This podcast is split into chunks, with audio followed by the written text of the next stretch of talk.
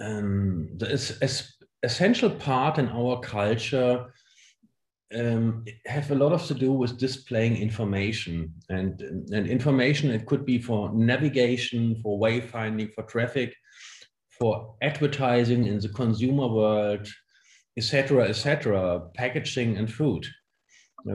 Interesting on this new electronic billboards you can also use them for other purposes. And this is a kind of uh, much more interesting thing. So um, there's one example.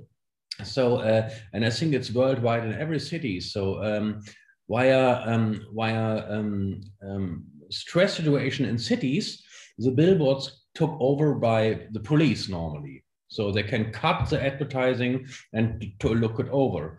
And there was one example. So in the maybe you remember then 2016 70s in seoul korea was this president called park geun-hye and there was massive protests from the people against her. And uh, there was daily 1 million protesters on the street.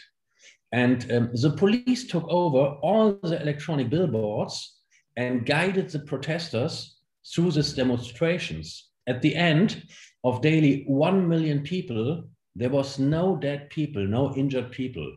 It was really kind of super super peaceful. It's a good example that you that you can use this in a positive way also for other purposes